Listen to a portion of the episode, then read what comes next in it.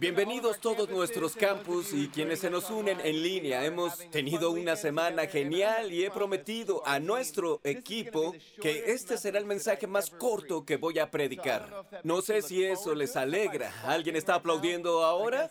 Quiere decir que suelen ser largos, pero estamos terminando una serie llamada El Poder de la Gracia y hemos estado viendo un pasaje en Lucas 15, con frecuencia llamado la parábola del Hijo Pródigo. Hemos visto los tres personajes de esa historia. Pero antes de empezar el mensaje de hoy, quiero contarles brevemente sobre el mensaje que empieza la próxima semana. Estamos muy emocionados. Se llama El arte perdido de la amistad. Y el por qué esta serie es tan importante es que cuando vemos el mundo que nos rodea, hay una pandemia de soledad. Algunos estudios muestran que la gente entrevistada ahora en promedio dice que tiene menos amigos amigos que en otros tiempos. Estudios muestran que más del doble de personas están solas ahora que hace 20 años y con frecuencia esta soledad lleva a enfermedades mentales, a problemas físicos y otra vez el mensaje de Jesús y la iglesia es la solución a la soledad del mundo. De hecho, al ver la vida de Jesús, Jesús fue el perfecto ejemplo de amistad y tomaremos unas semanas para ver a Jesús como ejemplo. Vamos a abrir varios grupos de vida, grupos pequeños y comunidades para conectarnos. Y quiero animarlos a retomar todo eso la semana que entra.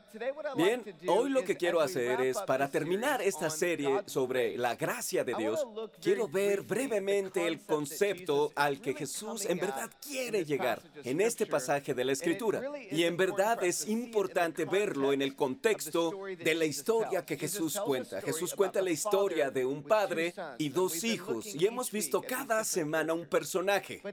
Pero en el contexto de la historia, Jesús está con un grupo recaudadores y pecadores. Estaban desconectados de Dios. Y en la historia Jesús cuenta las parábolas, tres parábolas que ayudan a todos a entender su corazón por los caídos, los que están sufriendo. Y las cuenta porque lo están juzgando los líderes religiosos, por preocuparse por las personas que están fuera de la religión. Y Jesús cuenta tres tres historias o tres parábolas y quiero que vean algo sobre estas parábolas. En Lucas 15, Jesús empieza con la parábola de las 100 ovejas y un pastor dice que hay un pastor que tiene 100 ovejas y una de ellas se perdió.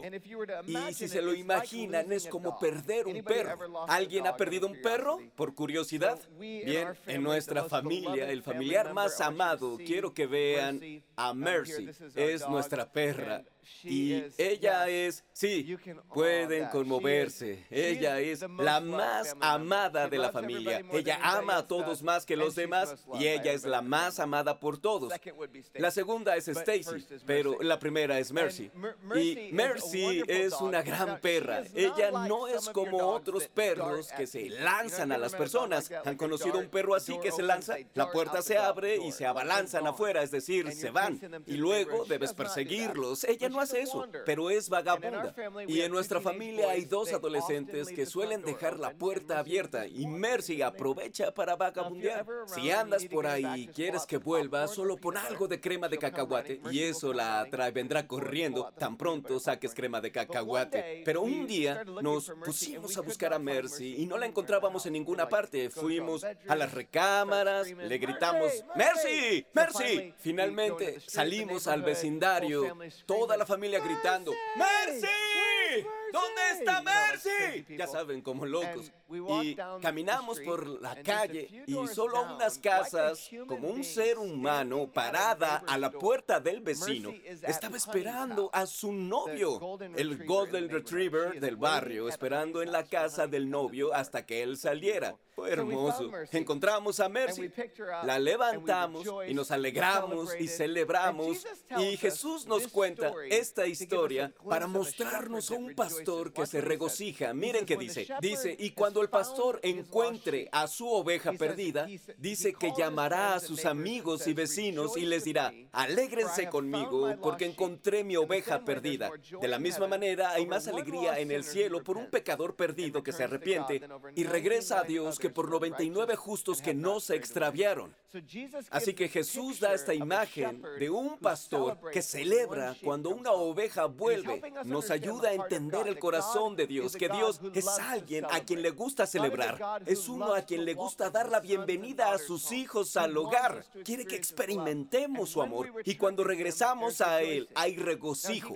Luego sigue con la descripción de una mujer con 10 monedas y dice, tiene 10 monedas la mujer y se le pierde una. Y cuando la encuentre, versículos 9 y 10, llamará a sus amigos y vecinos y les dirá, alégrense conmigo, porque encontré mi moneda perdida. De la misma manera, hay alegría en presencia de los ángeles de Dios cuando un solo pecador se arrepiente.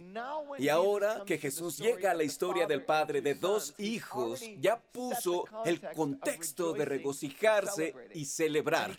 Y llega al hijo menor que se ha alejado del padre, que tomó la herencia y la despilfarró. Después de recuperar la razón, va de vuelta al padre, quien con brazos extendidos lo recibe, mata el ternero engordado, hace una gran fiesta y celebra. Y vemos en el versículo 22 cómo Jesús lo describe. Dice, sin embargo, su padre dijo a los sirvientes, rápido, traigan la mejor túnica que haya en la casa y vístanlo. Consigan un anillo para su dedo y sandalias para sus pies.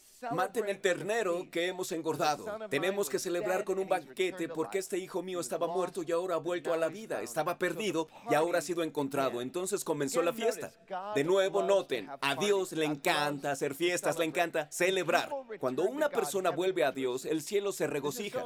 Es muy importante que entendamos que el cielo no es aburrido. El cielo no es un lugar donde los ángeles se sientan con sus arpas durante todo el día. No sé de dónde viene eso, pero, pero solo ahí sin hacer nada. Miren, el cielo es un lugar de gran alegría y mucha celebración. Y Dios es quien está haciendo la fiesta y Él nos invita a esa fiesta. Ya, otra forma de decirlo para quienes han venido a Saddleback por un tiempo, Dios organiza fiestas con propósito. Pensé que se reirían con eso, pensé que era gracioso. El pastor Rick está riéndose, él lo vio gracioso. Pero Dios es alguien a quien le encanta hacer fiestas y nos está invitando a su fiesta. El desafío es que no todos entran a la fiesta. Y la tensión en la historia se debe a que el hijo mayor está muy frustrado por la fiesta que el padre le hace al hijo menor. Y la historia, en verdad, termina en suspenso. La pregunta es si el hijo mayor entrará en la fiesta, si el hijo mayor experimentará la fiesta del Padre. Y toda la Biblia nos comunica esta celebración, esta invitación de Dios. Me encanta cómo el Salmo 36, versículos 7 al 9 describe a lo que Dios nos invita. Dice, qué precioso es tu amor inagotable, oh Dios. Todos los seres humanos encuentran refugio a la sombra de tus alas. Los alimentas con la abundancia de tu propia casa y les permites beber del río de tus delicias. Y es hermoso cómo la escritura describe este río que está fluyendo. En el Apocalipsis dice que desde el trono de Dios hay un río que fluye. Y ese río es una invitación a la vida, gozo, paz. Y no todos experimentan ese río de delicias. El salmista concluye con este pensamiento, pues tú eres una fuente o la fuente de vida, la luz con la que vemos. Y yo quiero decirles hoy, es importante que reconozcamos que Dios está haciendo una fiesta porque muchas personas están perdiendo el gozo que Él trae. Y hay este momento en que abrimos el corazón a Dios y decimos, quiero ser parte de la vida contigo, pero hay también una celebración continua, un continuo gozo y regocijo. Y para muchos seguidores de Jesús hay una tensión natural en la vida que nos aleja del gozo, nos aleja del río de sus delicias. Y quiero hablar brevemente sobre tres opciones particulares que podemos tomar para entrar a la fiesta que Dios hace. La primera es dejar atrás la vergüenza. Miren, parte del desafío que enfrentamos en lo que respecta a la fe y nuestra comprensión de Dios es que traemos toda nuestra maldad a la memoria. Y esa es la tensión para el hijo menor. Cuando volvemos y vemos las últimas semanas, hubo un momento en el que el hijo sintió mucha vergüenza por sus decisiones, por toda la herencia que se gastó. Pero dejó atrás la vergüenza para ir a casa con su padre. Versículo 17. Jesús describe esta imagen. Dice, cuando el hijo menor finalmente entró en razón, se dijo a sí mismo, en casa hasta los jornaleros tienen comida de sobra. Y aquí estoy yo muriéndome de hambre. Volveré a la casa de mi padre y le diré, Padre, he pecado contra el cielo y contra ti. Ya no soy digno de que me llamen tu hijo. Te ruego que me contrates como jornalero. El hijo menor vuelve entonces a casa. Lo vimos la primera semana de la serie, que también Stacy describió. El padre abriendo sus brazos al hijo, corriendo hacia él recibiéndolo con compasión. Ese hijo dejó atrás la vergüenza. Quiero decirles hoy que hay algunos que permiten que la vergüenza los aleje de Dios. Y el Padre, sus brazos están abiertos. No importa lo que hayas traído hoy. No importa lo que cargues. A veces las personas se alejan de Dios por décadas y piensan, volveré a la iglesia cuando ordene mi vida, cuando empiece a sanar, a arreglar mi matrimonio, o si dejo de luchar con esa adicción, volveré a Dios, volveré a la iglesia. Pero yo te diría hoy, deja la vergüenza, ve a los brazos del Padre, entiende que Él está ahí y te está recibiendo. Él quiere, igual que con el hijo menor, hacer una fiesta para que experimentemos su gozo. Así que deja atrás la vergüenza pero el segundo en el que me enfocaré un poco más es aceptar el hecho de que el esfuerzo no nos califica para la fiesta. El hijo mayor tenía la perspectiva que los hijos mayores tienen a menudo. ¿Hay algún hermano mayor en la iglesia Saddleback por curiosidad? ¿Ok? ¿Hay algún hermano menor en Saddleback? ¿Hay algún hermano de en medio? ¿Hay algún hijo único solo por curiosidad? Hice esto la otra vez y alguien dijo, no olvides al hijo único, porque ellos creen que son los únicos que existen en el universo y si no los incluyes es muy ofensivo. Así que los incluí hijos únicos, así que son los mayores y los menores y viven ambas cosas, pero el hijo mayor, al menos en mi familia, era el más responsable. Quizá no en la tuya, en la mía sí. Y el hijo menor siempre se divertía, ¿verdad? Y no es verdad que el mayor a menudo juzga al menor y le dice, estás allá afuera, yo estoy lavando los platos, sirviendo a mamá y papá y tú solo juegas con tu Xbox. Y este hermano mayor tenía estos celos y decía, mi hermano menor se fue y se gastó todo el dinero. Yo he estado aquí, he sido fiel, trabajo como esclavo. Y él se va a perder la fiesta si no es cuidadoso, porque piensa que su esfuerzo lo califica para la fiesta que su padre está teniendo. Y nota cómo Jesús describe al hijo mayor. Él dice, el hermano mayor se enojó y no quiso o eligió no entrar en la fiesta. Ahora su padre salió y le suplicó que entrara, pero él respondió, todos estos años, dijo el hijo mayor, todos estos años he trabajado para ti como un burro y nunca me negué a hacer nada de lo que me pediste. Y en todo ese tiempo no me diste ni un cabrito para festejar con mis amigos. Sin embargo, cuando este hijo tuyo regresa después de haber derrochado tu dinero en prostitutas, matas el ternero engordado para celebrar. Y nota la mentalidad de este hermano mayor. Lo merezco, me he esforzado, me lo he ganado. Y a veces esa perspectiva es justo lo que nos aleja de Dios. Y la idea de que puedo cumplir religiosamente. Y ni siquiera tienes que ser alguien religioso para vivir con este tipo de mentalidad. Es solo la expectativa de que tu buen desempeño, tus buenas obras deberían darte la buena vida, como si solo necesitaras esforzarte. Pero la invitación de Dios no es para ganarte la entrada a la fiesta. De hecho, el padre va con su hijo mayor y nota el corazón del padre hacia el hijo mayor. Su padre le dijo, mira querido hijo, tú siempre has estado a mi lado y todo lo que tengo es tuyo. Teníamos que celebrar este día feliz, pues tu hermano estaba muerto y ha vuelto a la vida, estaba perdido y ahora ha sido encontrado. Y nota al padre yendo con el mayor para rogarle que vaya a la fiesta. El mismo padre que corrió hacia su hijo menor en su vergüenza y quebranto es el mismo padre que buscó a su hijo mayor con su mentalidad, su enojo y sus celos. ¿No es hermoso que el padre nos está buscando a todos? Él quiere que experimentemos el gozo y el río de delicias que hay en Él. Pero si nos sentimos merecedores, vivimos religiosamente y creemos que podemos ganarnos, volver a Dios, nos alejaremos del gozo. Y es verdad que muchos seguidores de Jesús, aún después de ser liberados del pecado y el poder que tiene sobre su vida, aún se esfuerzan por ganarse el volver a Dios. Creemos que con nuestro esfuerzo experimentaremos más de la vida que Dios quiere que experimentemos. Y esta imagen para nosotros es una imagen de un padre generoso con hijos que no lo merecen, el que trabaja duro y el que se gastó toda la herencia. Ambos están delante del Padre rotos, ambos están delante del Padre necesitando gracia y su misericordia. Y ambos hijos necesitaban desesperadamente correr hacia el Padre. Y eso es con lo que quiero terminar.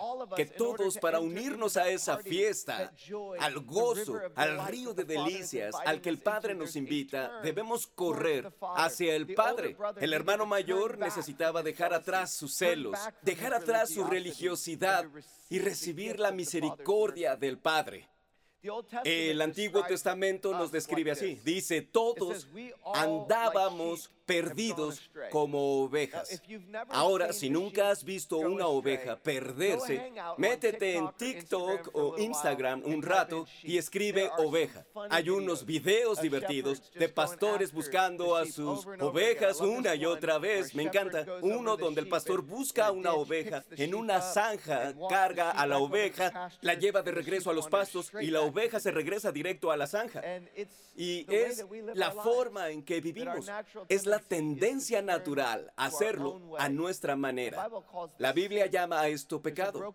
Estamos rotos por dentro y eso nos hace vivir la vida a nuestra manera. Y Jesús dice, fue aquel, dice, el Señor hizo recaer sobre él la iniquidad de todos nosotros para describir a Jesús, quien pagó el precio por nuestra maldad, por extraviarnos por nuestro pecado. Él finalmente iría a la cruz para liberarnos.